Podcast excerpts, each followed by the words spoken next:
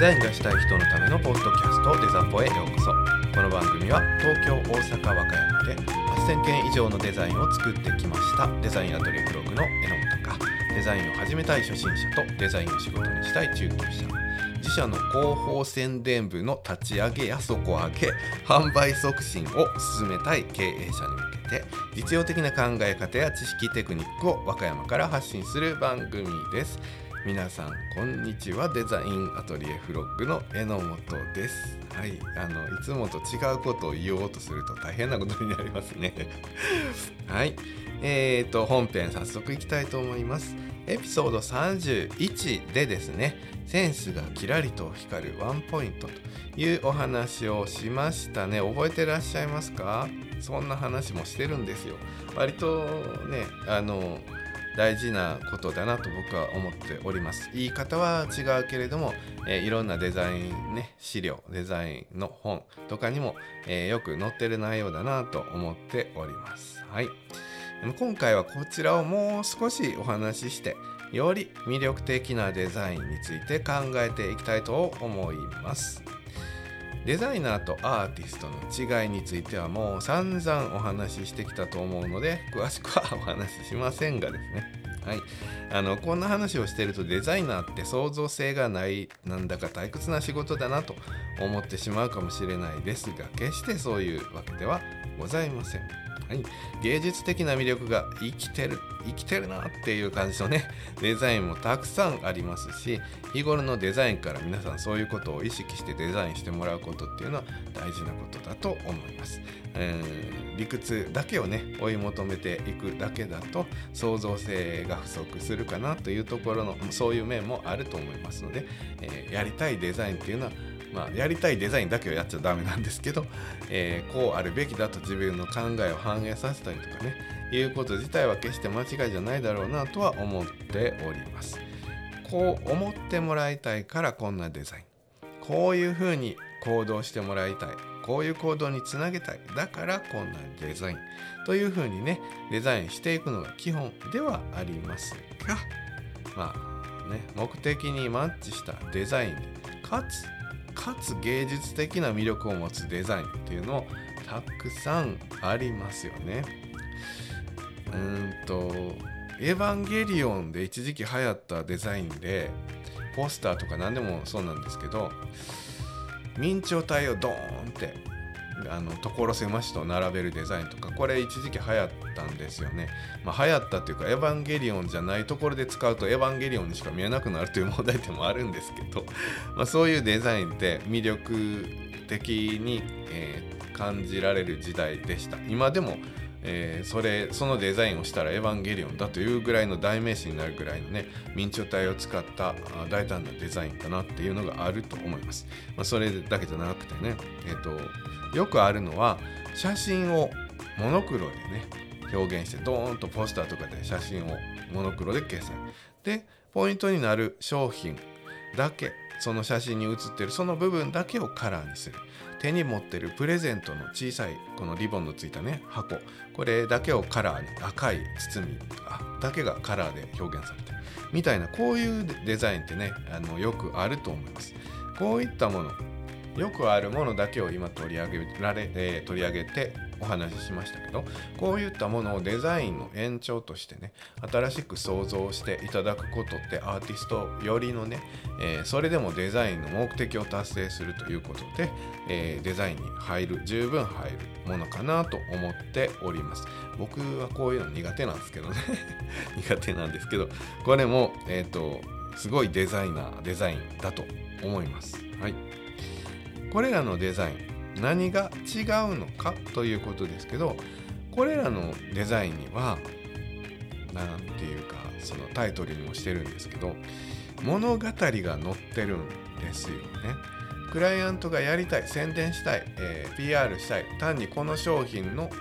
載せるだけのカタログ載せるだけのチラシこのチラシでたくさんの商品が売れるようにしたい。これだけを追求していくとどうしても、えー、単調だったり、まあ、宣伝ですね。どっからどう見ても宣伝というようなものになってしまいがちだしそれ自体は決して間違いじゃないんですよね。でもそれとは違う切り口で芸術よりアートよりの作品で間接的にそういったものの販売促進を、えー、進めると。いう意味でアーティストよりアートよりのデザインっていうところでこれは物語が載ってる。デザインに物語が載ってる。時間が載ってるっていう言い方でもいいのか時間が感じられるっていう言い方でもいいかな。まああの言い方はいろいろあると思うんですけどそういう風なところが特徴的なデザインになってくると思っております。そんなデザイン絶対楽しいですよね。やりたいことの大まかな企画というか、売りたい商品売りたいサービスブランディングだけの大枠だけがクライアントから渡されて全ての広告企画を任せてもらえるような状態。そんな状態のビッグプロジェクト、はい、に携わるぐらいじゃないとなかなか、えー、ない機会かなと思っています。まあ僕も冒頭で8000件以上のデザインをと言っておりますがそんなう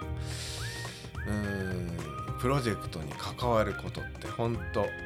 まあ8000分の2ぐらいですね。そんな感じです。そのぐらいです。僕みたいなちっちゃなとこだとそのぐらい。でやっぱりあの僕が有名だったらいいんですけどね。やっぱりあの会社勤めしてた時でしたね。その2件とも、えー、会社という企業っていうところから企業というところに頼むというのが大筋かな。やっぱりその日本で名のあるデザイナー有名ですこの人も。榎本っていう名前とあああのデザイナーねぐらいの ぐらい有名だったら多分個人にも発注来るんでしょうけど、ま、それでもね企業としてね榎本デザイン事務所っていう株式会社としてドーンと構えるぐらいね東京にオフィス持つぐらいじゃないと なかなか難しいでしょうね。はい。あの皆さんデザインを始めたいもしくはデザインを中級者として、え経験してきてるんでそれを本職にしていきたいという方、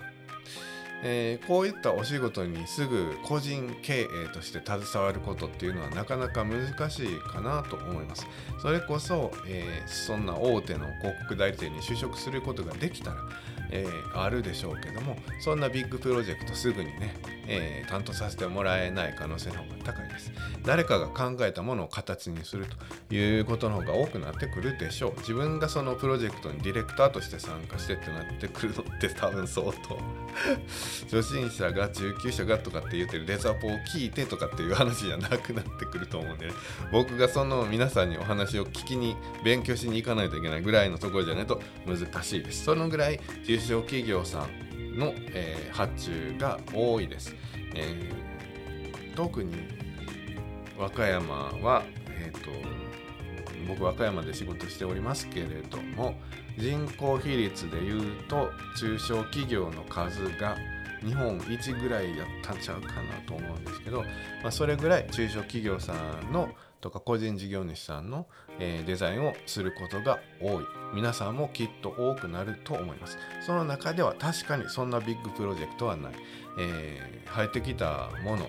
えポスターであるか DM であるかをクライアントが決めるんじゃなくて我々の方で提案する。その発信の仕方も本来だったら商品の宣伝を載せるところを間接的にちょっとアート寄りにね写真モノクロの写真の一部分を赤赤とかあのカラーのままにしてそんな状態で間接的にこの魅力を伝えていきましょうというようなブランド企画だとか商品企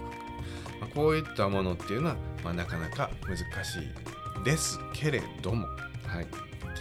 まあ、ですけれどもそういったお仕事我々には関係ないかというと冒頭でお話ししましたエピソード31ですねって言ったよね。はい。センスがキラリと光るワンポイント。こういったところにそれらを当てはめていくということは、えー、必要になってくると思います。はい。えー、全面でさすがにしないにしても我々日常的にそういったワンポイントっていうのはつけます作ります、はい、そこでそういったアーティスティックな面、えー、間接的に商品の魅力を表現すること、えー、あなた今聞いていただいているあなたのセンスを見せるところかなと思っております。このワンポイントの部分に、え、物語を載せる。具体的じゃないですけどね。物語を載せる。時間を感じ取れるような要素を載せる。はい、ということでぐっとデザインに深みが増してくると思います。目的のことだけを淡々と追求しているデザイン僕は好きです。好きですけど好きなんだけどあのそれでも、えー、それだけじゃ本当面白くなくなります。はい、あの見る側も面白くない作る側も面白くないです。だから僕は意図的にそういったポイントっていうのを作っていくように心がけております。魅力的なポイントを作ることで紙面がまとまったり一気にまとまりますよまとまったり紙面に変化が加えられて一気にあの完成度が上がったりセンスがね見える場所でもありますからセンスがキラリと光ってあ単調な中にこのポイントすごいなっていうデザインになったり、まあ、見る側にもしっかりそれは伝わってくると思いますし一気に深みが増したりというようなデザイン、はい、にしていってもらえたらなと思っております。まあ具体的ではないのでもうちょっと、うん、ヒントになるようなことで言えないかなということで3つねポイントをまとめております。1つ目、えー魅力的でかつ時間や物語を感じられるデザインにしてください。どこが具体的なんだと 今言ってること 繰り返してるだけのような気もしますけど、まあ、ワンポイントにするところのね注意点として魅力的でかつ時間や物語を感じられるデザインにしてください。例えばこれねほんとこの今から言うことをはっと思い出したので今回のこのテーマになってるんですけど春にね春季節感出したいんで桜を桜の花びらを背景に散りばめといてなんて言われることって結構あります。結構本当にあります。よく言われることの一つですね。であの本当に僕就職して歴が浅い時に言われたんですよねこれを。分かりましたって言って素材からねあのえーと、桜の花びらを持ってきて背景に散りばめたんですよ。皆さんもそうこういう風に背景に桜の花びら散りばめといてって言われたらそうしますよね。しますけれども、まあ、これがもっともっと突き詰めていけるんですよ。もっと魅力的にできるポイントなんですよ。背景にバラバラバラバラと散らす単に散らすデザインではなくまあそれと他にはもうすでにね背景として出来上がってる桜の待ってるね、えー、フリー素材なんかもあると思います。そういったものを持ってきて背景に貼るとかではなく風がね桜の花びら舞うって風に乗っててたりひらひら散ってたりするでしょ？それを表現してあげるんですよ。これは僕本当に就職した時にバラバラバラと配置した時に何やってんのやと怒られたんですよ。あの桜の花びらってそんな風に散りばめ散り散らばってるかと。例えば地面に落ちてる花びらだって道路の端っこの方に集まってるだろうと。えー、回ってるやつは風がなかったとしてもひらひらひらと一定の範囲内をふらふら落ちてるでしょと。えー、あと風が舞ってたらその風に乗っていくつかの花びらが風の、まあ、見えるようにね風を視認視認するかのように風の形で流れていくだろうとそれを表現せずして何がデザインなのかと怒られたんですよね。その時ハッとしたんですよ。あそうかと。そしてデザイン先生がね実際にあのやってくれました。手前の方にはちょっと、えー、広い範囲で広い範囲、うん、広い範囲で大きめに花びらがあのあって。で風の形でちょっと左に流れていくとしたら左に行くほど花びらの大きさはちょっと小さくなって。で、えっと、風の形でねちょっとカーブを描いて。あの奥に左の奥に行けば行くほど花びらが小さくなってもちろん花びら一つ一つの角度は変えてあるし、えー、フリー素材があれば一つ一つまあ全部とは言わないんだけどある程度花びらの形は違う素材を持ってきて動きをつけてあげる。その風に乗ってる一つの塊を一つとしてそれをまあそれはコピーでもいいですよ。同じものをいくつか背景に、置いてあげるというデザイン。で他のところは真っ白です、まあ、空でもいいんですけど他のところは何もないです。ある桜の花びらがある空間風に乗って流れてる空間と何もない白い空間というのを作ってあげてこそデザイナーだ。デザイナーなんだよというふうに怒られましてはっと衝撃を覚えたことをこの間思い出しましてですねこれを話したくて。今回のテーマになっております。まあ、桜の話がね面白かったんで僕はこれを取り上げましたけど、まあ、それも時間とか物語を感じさせるというデザインとしては分かりやすいものなので挙げさせてもらいましたが、まあ、別にそれにこだわらないんですよ。えー、プレゼントの告知の PR のデザインを何かするとしてねプレゼントの箱をあのイラストで入れようとまあ素材わざわざね予算によってもこれもできるできないはあるんだけど、えー、素材持ってきてね、えー、プレゼントのボックスみたいなものをポンって置いておしまいでもいいんですけどさらに自分のこのワンポイントでね自分のセンスを見せるこのデザイン自体のえーと、クオリティを上げるということだったらそのワンポイントになるイラストってやっぱり凝ってあげたいんですよね。特に周りが単調であればあるほどそうしてあげたい、え、その時にじゃあ素材から持ってきただけのただのプレゼントボックスでいいのか、うん、せめて素材をねイラスト素材を選択する時に、えー、完成度の高いクオリティの高い、うんえーと細部まで表現されてるイラストを選んであげたり、うん、動きがつくようにプレゼントの箱がパーンって開いててそこから何か音符とか星とかよく飛び出す表現あるじゃないですか。ああいったものをまあちょっとチープになる可能性もあるんだけど。それは状況によりなんだけど何かしらの動きがあって、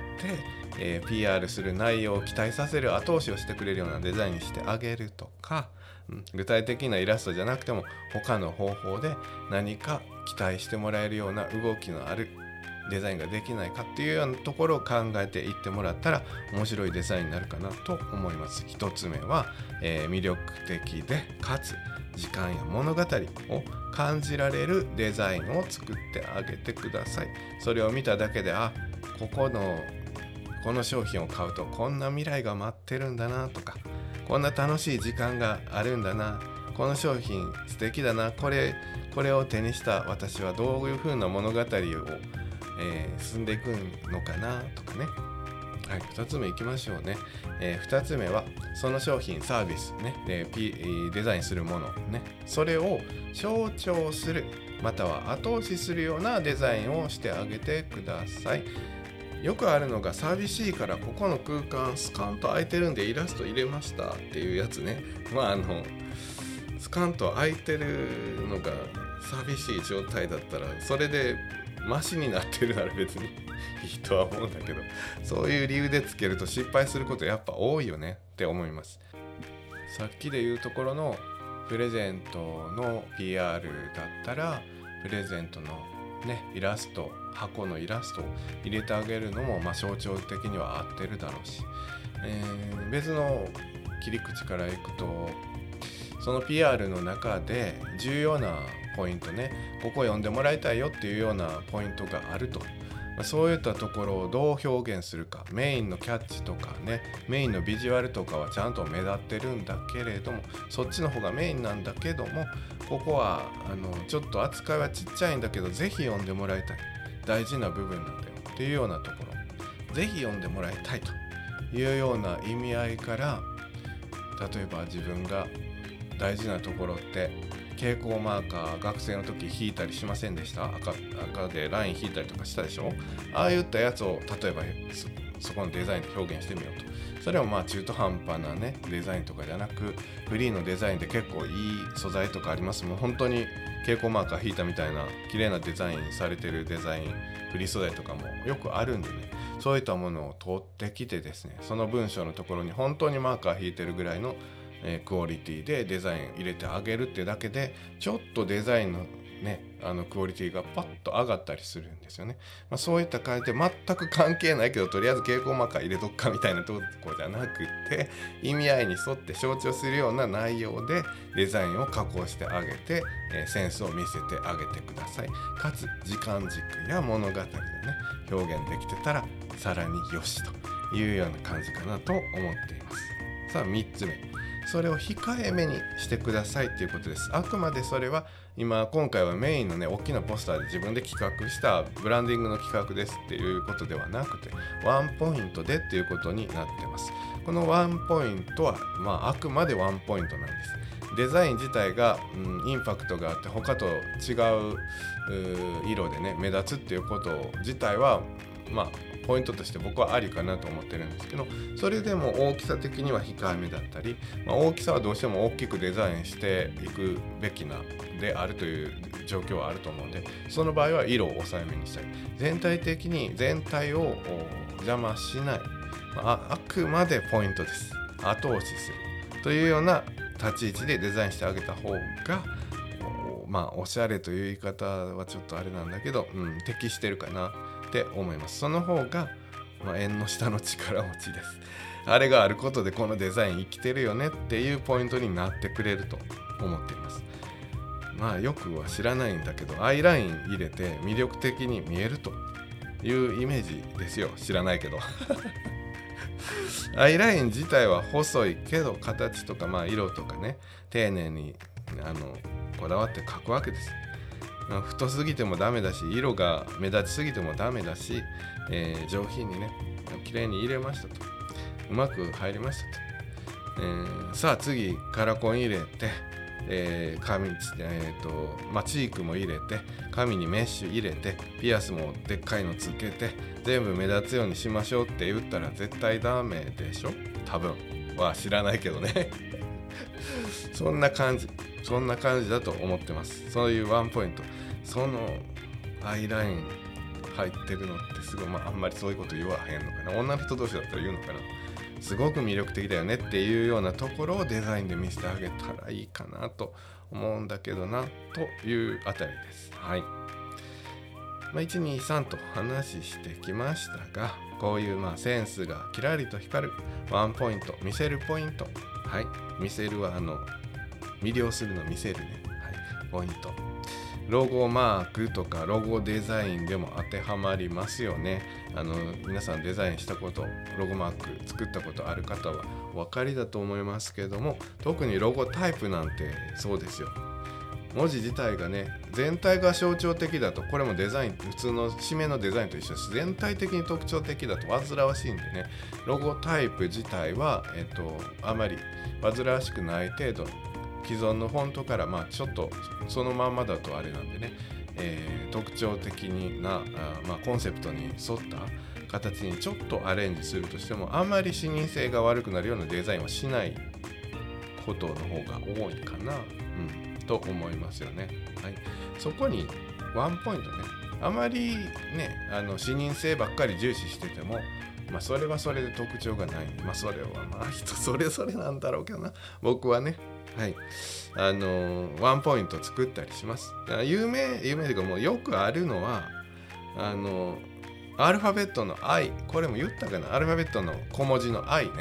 えー、上に点があって下に棒ですよね。その点のところ、まあ、ペットショップでよくあるのは、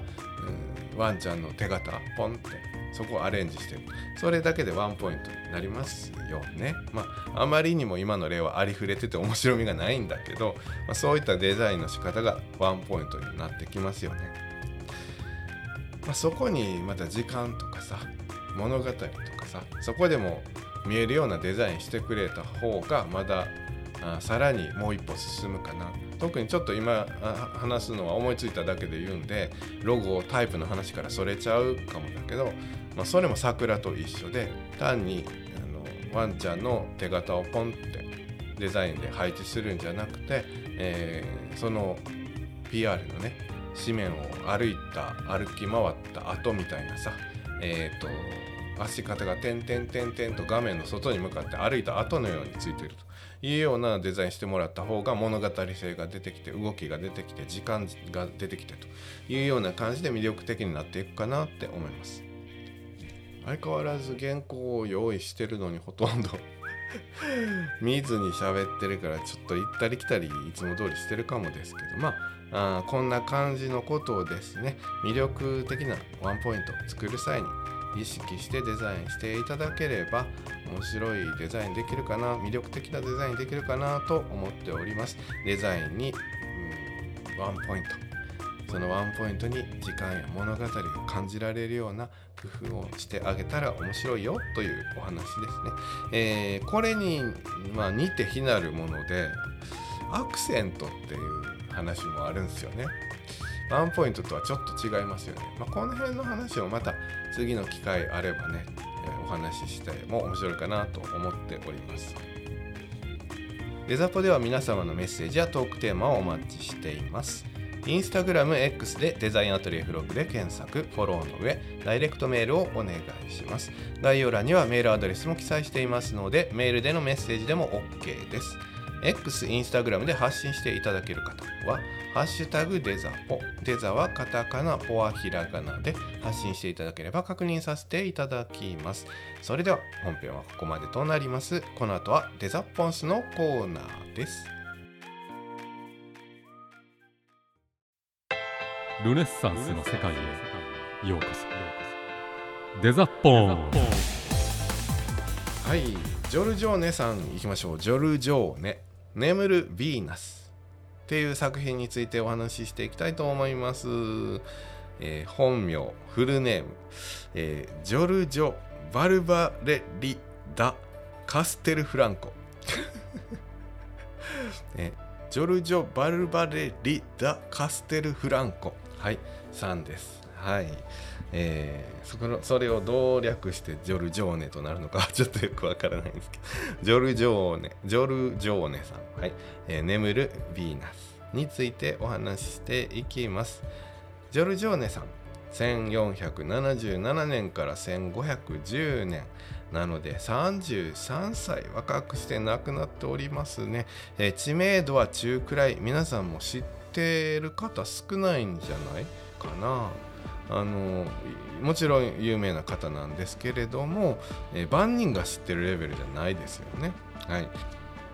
僕も名前ぐらいは知ってますけどそんなに詳しくはないですよ。いやあらかじめ言っときますけど。そんなに詳しくはないですけども。はい。有名な方でございます、えー、その中でも眠るヴィーナス自体は名前で聞かれてもあれねっていうでねあの漢字の名前ではないんですよ。曖昧な名前だしね。固有の名前でもないしね。はい。なんですけど見たらあなんかどっかで見たことあるわっていう作品ではあると思います。こちらの絵画はカンバスに油彩油絵ですねの作品になっております、はい、西洋絵画でラフ、えーまあ、眠るヴィーナスさんはあの裸でね眠っておりますけど西洋絵画でラフを描くことはねもちろん皆さんご存知の通りよくあります。まあ女性に限らずね、えー、前回の最後の審判なんてもう全員が全員すっぱだかでね マッチョっていうお話でしたけれどもあの女性の裸の状態の美しさを描くことっていうのはやっぱり多いですよね。皆さんご存知の通りです。はい。横たわった姿でラフを描くっていうこのテーマ。これ、えー、15世紀末頃からですねどうも婚礼用の衣装箱。はい、こちらの蓋内側によく書かれていた、まあ、そのそこに、えーと、ヴィーナス裸のヴィーナスの絵を描くっていうのが流行ってたそうですね、まあ、これが最初なんじゃないかと。でそれをもとに、えー、今回この「眠るヴィーナス」というカンバスに油絵で描くこの題材。これは、えー、こんな大型のカンバスにちゃんと絵画として表現したのは先駆けにあたるそうでございます。この絵画はまあだ大体全体のね絵としては左側が頭置いてる状態頭向きですね右側に足があるような状態で、えー、左から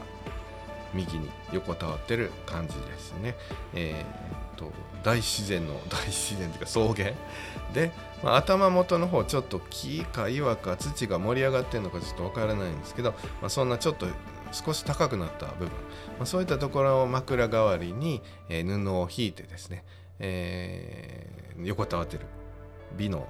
女神のヴィーナスを描いております。もちろん眠っておりますから目はつぶっております。まあそんな感じでね布だけですっぱだかで屋外で、まあ、景色背景とかも結構な田舎です。建物もありますけど結構な田舎な感じ。はい。虫刺されとかが大変そうなそんな そんな風景の作品です。朝方か夕方か。うんちょっとまあ分からないけど若干そういった真っ昼間っていう感じじゃなさそうな雰囲気ですね、えー、絵画のサイズはなんと、えー、縦が1メーターぐらい。まあ1085ミリ。1メーターちょいですね。横、えー、1750ミリ。と2メーターもないぐらいですね。はい、えー、こんな結構でっかいサイズに書かれております。立体ね的で絵画的って言っていいのかな？表現難しいんだけど重厚感もあって人物のその存在感もあって奥には田舎の風景がこれぞ西洋絵画っていうようなリアリティのありながらもかつ幻想的な雰囲気も漂う。この何と表現したらいいか分かんないですけど僕の中ではこれぞ西洋絵画みたいなお手本のような、はいえー、タッチ雰囲気の絵画になっていますね。とっても素晴らしい作品で当時からねそれ以降もたくさんの画家さんに影響を与えたと言われております似たようなモチーフ似たような姿のヴィーナスは複数たくさんのアーティストに描かれることになりますこのネブヌ・ヴィーナスは実はですねまあ、あの先最初にお伝えした通り若くして亡くなっておりますから、えー、未完成のまま亡くなってしまってるんですね、えー、完成させたのはティツィアーこれ表現難しい。ティツィアーノティティツィアーノ、えー、立ちつてとの手ですね。ティツィ立ちつてとのつですね。ティツィアーノさん。はい。ティツィアーノさんが仕上げております。この人物次回やろうかな。あの言うたびにしたかみそうだけど。ティツィアーノさんが最後に仕上げてるんですけれどもジョルジョーネよりね10歳年下の、アーティストさんでこの人も有名でございます。で、えー、ジョバンニ・ベリーニっていうあの師匠この方も有名なアーティストです。ジョバンニさんのえー、がジョバンニさんが師匠、はい、ジョバンニさんが師匠で2人とも弟子でした。ジョルジョーネもティチアーノも弟子。というような状態ですね、はい。えー、そういった方で、まあ、同じ師匠にね、えー、指示する弟子仲間という人が書き上げたと言われております。一応さらっと紹介するとジョバンニ・ベリーニさん。こちらは結構特徴的な絵画を描く方で、えー、裸ねあのー、宗教絵画キリストとかね、えーと、ピエタとかたくさん描いてますけど、えーと、結構肌感がね白くってすべすべであのきめの細かいきめの細かいコンクリートみたいなのペラッとした感じつるっとした感じ。そんな表現の肌感を描く一方結構彫りはね深めに表現したり、あのー、してるんでなんかこう何とも言えない存在感があります。平面的に見えなくもないんだけれども立体感もあるしそれもなんだかわからないけど魅力的なこう何か、うん、あの特徴的な絵画を描く方ですね。これもまた機会があればご紹介していきたいと思いますが、えー、そういった師匠ジョバンニ・ベリーニさん、はい、ですね。で一方同じ弟子仲間のティツィアーノさん、はい、この方は、まあ、あの結構売れた方です。同じ弟子でしかも10歳年下なんですけどジョルジョーネも売れたんですけどティツィアーノはそれよりもさらに売れたしさらに早いうちに売れてましたね。っていう方です、えー、絵画もうん、あのよりはっきりした、まあ、輪輪郭っていう表現おかしいかな。はっきりした絵画を描きます、はい。ちょっと現代寄りの西洋まあ、これもう完全僕の感覚ですよね。現在現代寄りの西洋絵画を描く。本当かなその表現。あのっていう感じがしますね。古き良き西洋絵画というよりはやや現代のアーティストさん現代のアーティストは違うな、うん、より現代よりの西洋絵画に近いような雰囲気を醸し出している絵画を描く方でいらっしゃいます。はい。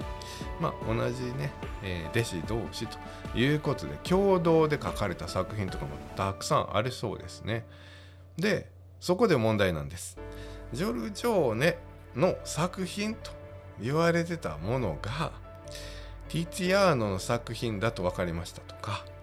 ティツィアーノの作品として保管されてましたが実はジョルジョーネの作品でした。みみたいなことね。えっ、ー、とたびたびあるようです。そのぐらいまあ仲が良かったのかタッチが似てるのかというとまあそれも一概に言えなくてですね。えー、共同作共同制作のものもありながらも、えー、ライバル関係であったと。いう話も残っておりますしうんと当時ジョルジョーネの作品と言ってねあの展示保管販売するよりもティツィアーノの作品ですと言った方が売れた高くなったということがあるので意図的にティツィアーノ作品とされたという説もありますので結構こんがらがってですね確実にジョルジョーネの作品だよって言われるものってかなり少ない。あの若くして亡くなったから全体的な本数も少ないしジョルジョーネが書いてるんだけど仕上げはまた別ティティアーノだったりまた別のアーティストだったり弟子だったりいろんな方が書いたりするんで、まあ、どれが本当にジョルジョーネの作品なのかわからないというのも正直なところ。でもその中でもえーと、後で書いたティティアーノが仕上げたというふうな記録も残ってる眠るヴィーナスに関してはジョルジョーネの作品でかつまあ記録上大半は仕上げてて背景とか地面とか小物とかそういったものの、えー、完成にティツィアーノが携わったみたいななんか残ってたそうですのでほぼほぼジョルジョーネさんだろうなと。しかもこの「眠るヴィーナス」に関してはジョルジョーネさんの作品の中でもひときわね有名で素晴らしいと言われて有名な作品になっております。さあこのジョルジョーネさん実はまあ若いうちに亡くなったんですがペストでね亡くなってます。この時代はペストで亡くなる方多かったですからね残念ですよね。長く生きてればね絶対すごい作品いっぱい残したんだろうなと思えるような美しいほんとヴィーナス。素晴らしいヴィーナスでございますがまあ残念なんですけれどもあもしかしたらねあのペストがねなかったら言ってもしゃあないんですけどなかったらねすごい作品いっぱいあっただろうな何だったらもうみんなが知ってるような有名な方になってたかもしれないなというぐらいの方でございます。他の作品も少しだけね紹介していきますと「ラウラ」っていう作品はい残っております。これはもう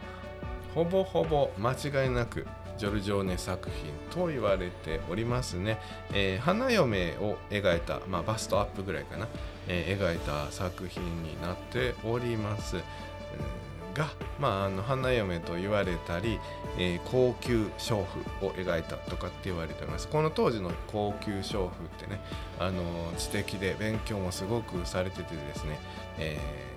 すごいエリート女性だったそうですけどそういった方をねえー、描いてるんじゃないかという説もありますがなかなかねあの、まあ、ぽっちゃり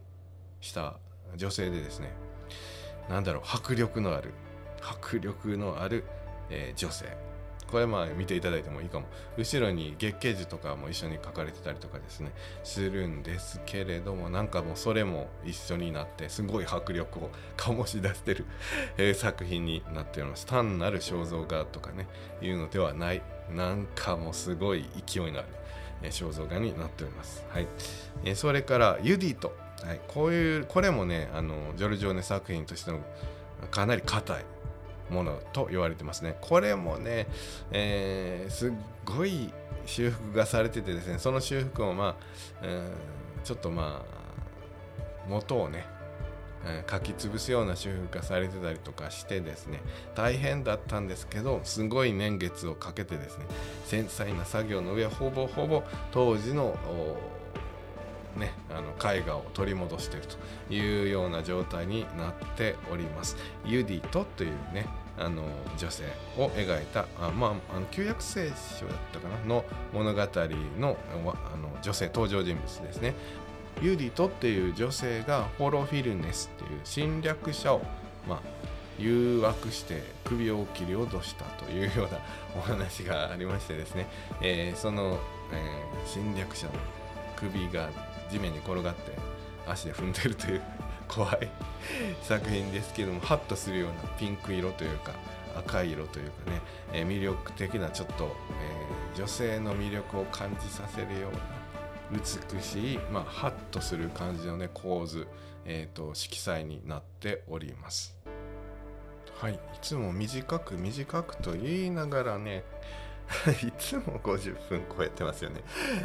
なんで、まあ、この辺りで今日は原稿は終わらせておりますのですんなり終わってみたいと思います。この後は雑談のコーナーです。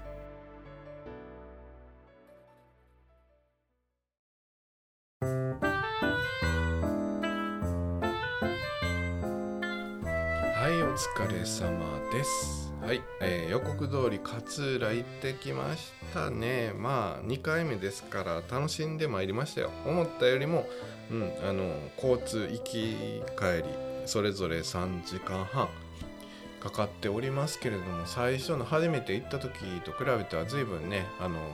楽だし休憩するポイントもあの決まったところで1回目と同じところで休憩してみたいな感じでね慣れたもんで疲れ具合も随分マシだし心に余裕もできたんでね温泉なんてもうなんか体洗って終わりぐらいだった1回目と比べてですねもうお宿に着いたらすぐにえあのお風呂空いてるだろうからすぐにお風呂行ってですね、えー体を洗ってですねそれで、えっとすぐに露天風呂のところへ行ってですね、えーまだ誰もいない露天風呂を一人で満喫貸し切り状態というのを楽しんでですね、まあ、ちょっと人が増えてきたなというところで上がったりとかですねまああんまり普段だったら利用することがないような、えー漫画喫茶じゃないわ何て言うんでしょうああいうコミックスを置いてるブースね、えーそういったところにあえて行ってですね、えー漫画の本を読んでみたりとか いうようなことでちょっとね意識的にいろんなことをやってですね満喫してみましたね。ででですよ、まあ、一つ問題はあの僕タバコを吸うんですよ。あの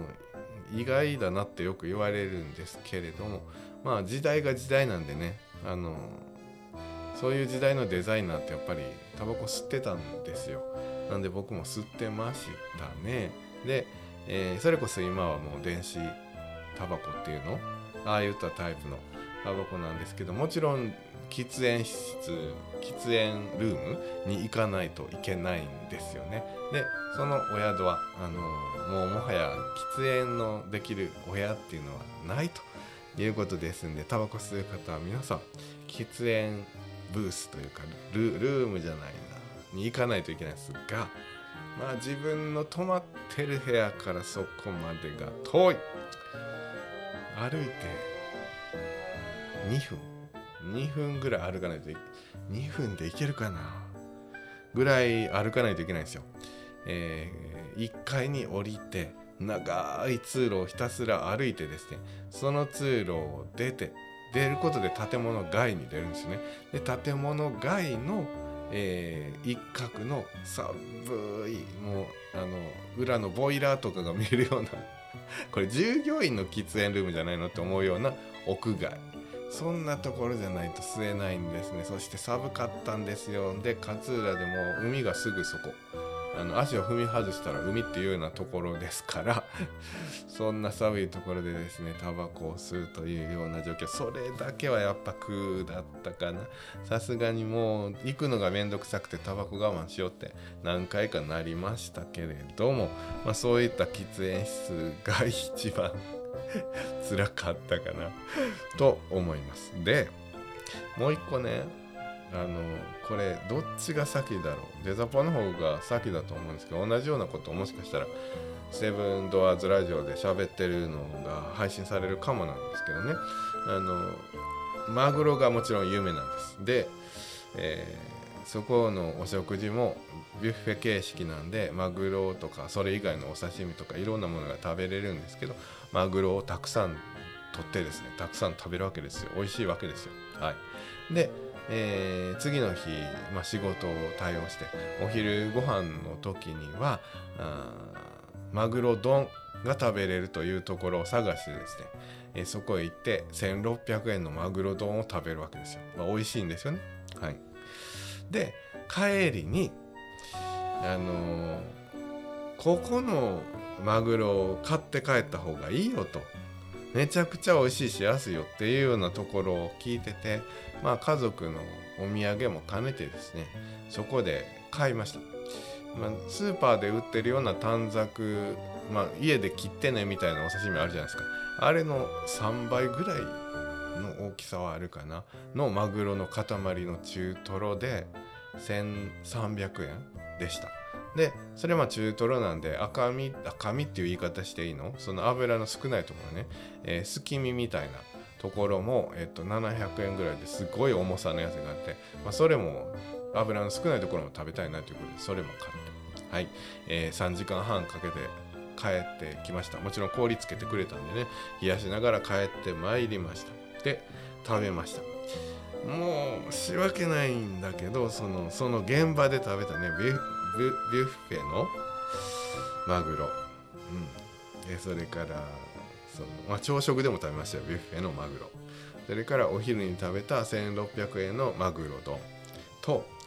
比べ物にならないぐらいうまかった。本当にうまかった。あマグロって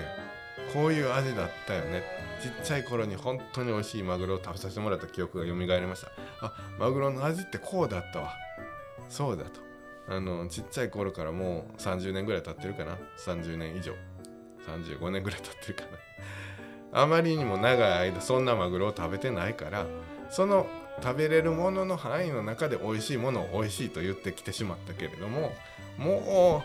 うそれ食べてしまったがばっかりにスーパーとか他のところで絶対食べたいと思わなくなってしまいそう。なぐらい美味しかったです。やっぱり違うんだなって。何が違うんだろう。一回冷凍してるんですかねそういうとこって。でもそこのマグロ丼を食べたところだってえ、ー、とマグロの卸売市場会場あの競りするとこあるじゃないですか。あそこの横にあるなんか観光地用の観光客用のところなんですよ。でもそんな感じそんなうんって感じでした。あの美味しかったんだけどそれと比べるとやっぱり2回目食べたいなと思わないぐらいのものでした。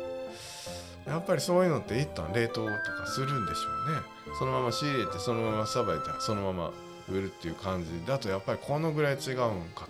というような感動がありました。ああでも和歌山って海ありますよ。でも普通に生活してると手に入らないんだ。30年ぐらい。25年。ぐらいね。なんだってちょっとびっくりしました。のでえっ、ー、とぜひね勝浦行ったらとは言わないんですけどマグロの本場へ行くことがあったら皆さんあのマグロのはい一旦冷凍してるやつじゃない？あのでもそんなんて食べれるんすかね？普通にその場での食べれるところへ行ってその程度って言ったらあれやけど レベルだって。僕そのここ行ってこれも買っても持って帰ってきて家で食えって絶対うまいから安いしって言われたところって一般の人来ていいの？みたいなお店なんですよ。あの業者が立ち寄るような お店なんで。普通に行ったら多分食べれないよね。っていうぐらいのはいお店でした。食べれるんかね。もし皆さんマグロ多分マグロが顕著なんだと思います。サーモンとかそんなんはまた違うんだと思います。マグロに関しては顕著に現れるんだろうなっていう感覚がなんとなくするんでもしマグロの有名なね、えー、場所に観光に行くことがあったら、はい、観光客向けのところではなくてなんかこう 裏の店どこがいいかわからないんだけど本当に鮮度のいい冷凍してない美味しいマグロをぜひ食べれるようなチャンスをね探してみてもらったらあの感動するから僕だけじゃないと思うんだけどな。みんなそんな食べれる機会なんて絶対ないよね。スーパーでどんな高いやつ食べててもそんなレベルだもんね、うん、海のある和歌山でね。そしたら多分みんなそうなんだと思う。そういう美味しいものをね、えー食べれたんでぜひ皆さんもそんな機会があったらはいえっ、と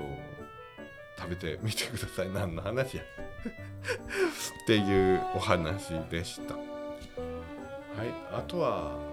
デザインアトリエフロッグのホームページ少し改良させていただいております。まあそんな見てくださいっていうほどのものではないんですが今まではねあのデザイン請け負いますというデザイナーとしてのホームページだったんですけれども、まあ、そっちの方は控えめにしてですね新しくデザインチェック皆さんにねテスター参加していただいたデザインチェックの件とか、まあ、これ皆さんのアンケートを参考にしながら、えー内容設定価格設定させていただいております。ちょっと高い価格設定だなと、えー自分で思いながらも現在はその形で設定させていただいてたりですね、えーもうすでにあの業務として告知しておりませんでしたけれども自然と、まあ、あのお付き合いのお仕事上入ってきてた、えーまあ、アドバイザーコンサルタント的なねアドバイザーとしてのお仕事、えーデザインに関するアドバイザー販売促進、えー、と